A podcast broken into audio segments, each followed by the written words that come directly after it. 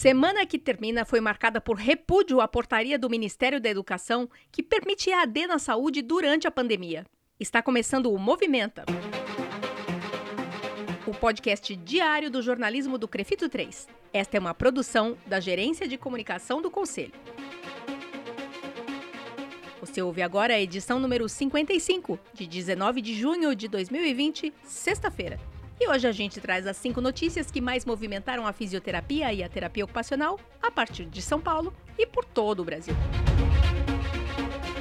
A apresentação do podcast é minha, Mônica Farias, jornalista, e do Túlio Fonseca, gerente de comunicação do Conselho. Tudo bom, Túlio? Oi, Mônica, tudo bem? Tudo bem por aí? Tudo tranquilo, então vamos começar? Vamos fechar essa semana de uma vez? Vamos. então vamos lá. Primeiro movimento da semana que você traz pra gente hoje, Túlio? Bom, o primeiro movimento dessa semana foi uma manobra muito questionável do Ministério da Educação, que coloca em risco toda a sociedade brasileira.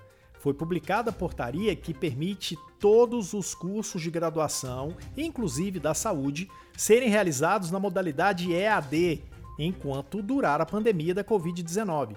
Mônica, Mônica, o que, que é isso?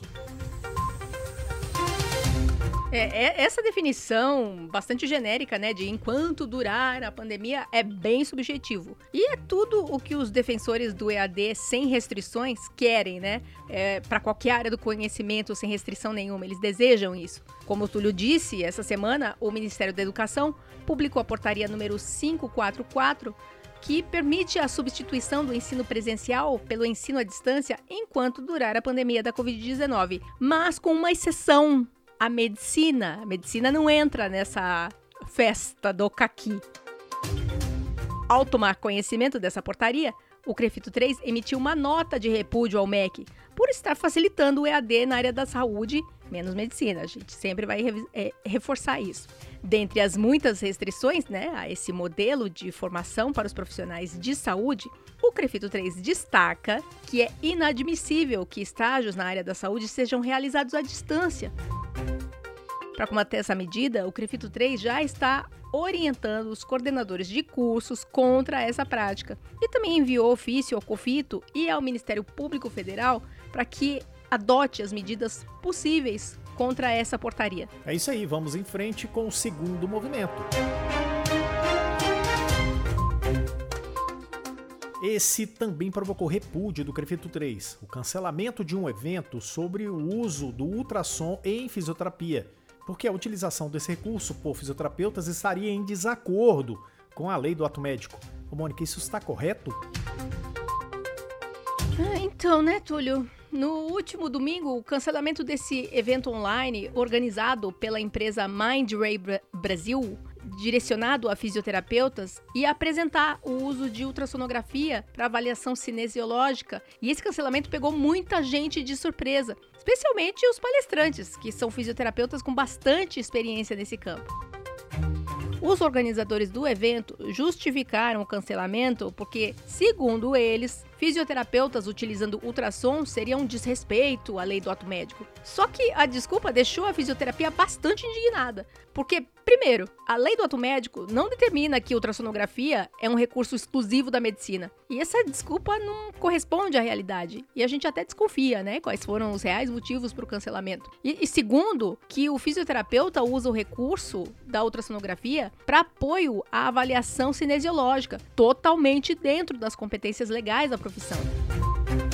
O Crefito 3, ao saber desse cancelamento, acabou encaminhando uma nota de repúdio a essa empresa e decidiu, junto com outros Crefitos e com o Confito, que não vai esperar nenhuma empresa apresentar esse evento. O próprio sistema Confito Crefitos vai organizar um simpósio nacional sobre o uso da ultrassonografia como recurso de apoio à avaliação cinesiológica.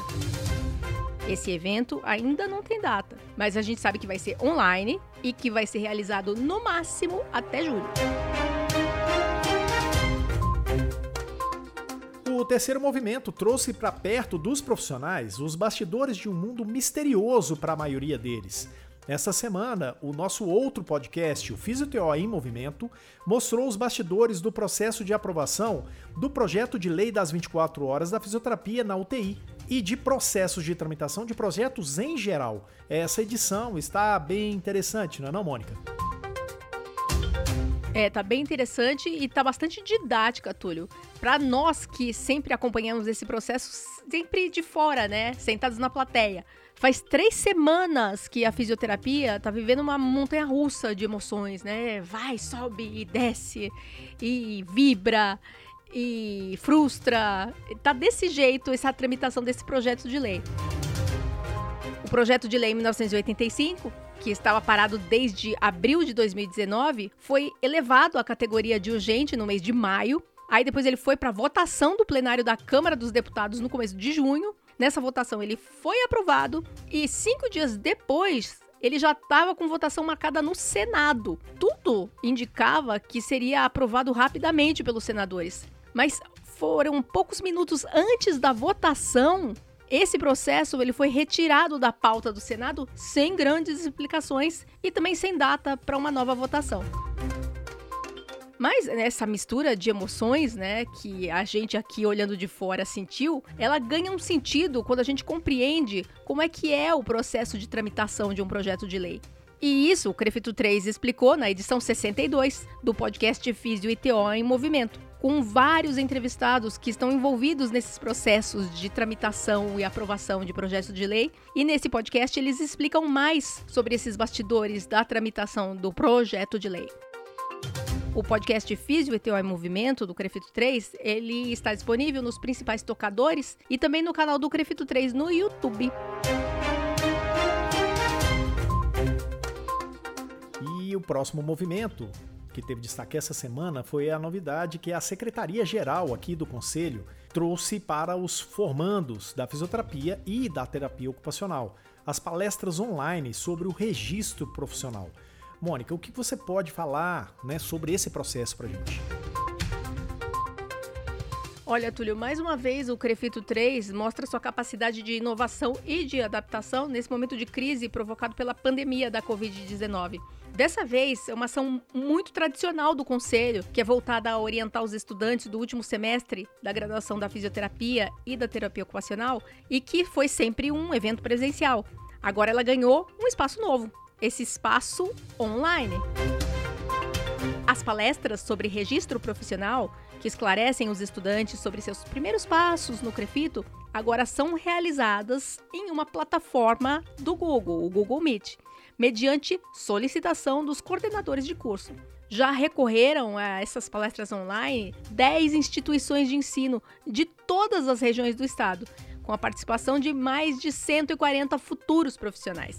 E para solicitar a realização desse evento online, é só o coordenador do curso entrar em contato com a Secretaria de Registro do Crefito 3 e agendar uma data para a realização dessa reunião.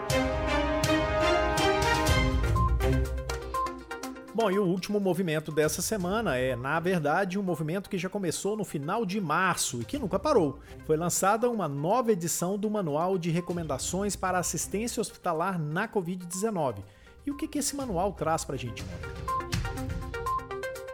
Bom, Túlio, como você mesmo disse, é um movimento contínuo, né? Conduzido pelos especialistas da Frente de Coordenação de Agentes Fiscais Especiais do Crefito 3, que estão produzindo e publicando materiais de orientação aos profissionais desde abril, na verdade. O processo né, de gestação, de planejamento da estratégia começou no final de março, mas o lançamento desses manuais e cartilhas começou em abril. Foi publicado essa semana o novo Manual de Recomendações para Assistência Hospitalar, com ênfase na pandemia da Covid-19. Esse manual, ele apresenta recomendações e sugestões para orientação de fisioterapeutas e terapeutas ocupacionais quanto à assistência aos pacientes suspeitos ou confirmados com a doença, que estão internados no ambiente hospitalar.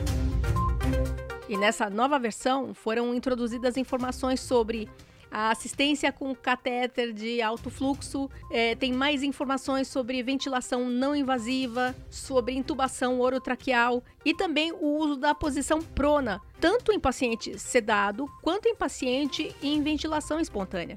Esse manual e outras cartilhas produzidas pela Frente de Coordenação de Agentes Fiscais Especiais do Crefito 3 estão todas disponíveis no site do Crefito 3. E aqui a gente conclui essa edição do Movimenta com a apresentação dos cinco movimentos mais importantes da semana da fisioterapia e da terapia ocupacional. Eu sou Mônica Farias e agradeço a companhia do Túlio Fonseca na apresentação do podcast. É isso aí, Mônica. Bom fim de semana para você, para quem nos ouve e até semana que vem. Até semana que vem e eu também agradeço o Rodrigo Cavalheiro, editor de áudio do Crefito 3, que edita esse podcast. Agradeço a estagiária de design Eduine Azevedo e os trabalhos de relacionamento da Ana Carolina Soares. A gente volta com mais notícias na segunda-feira.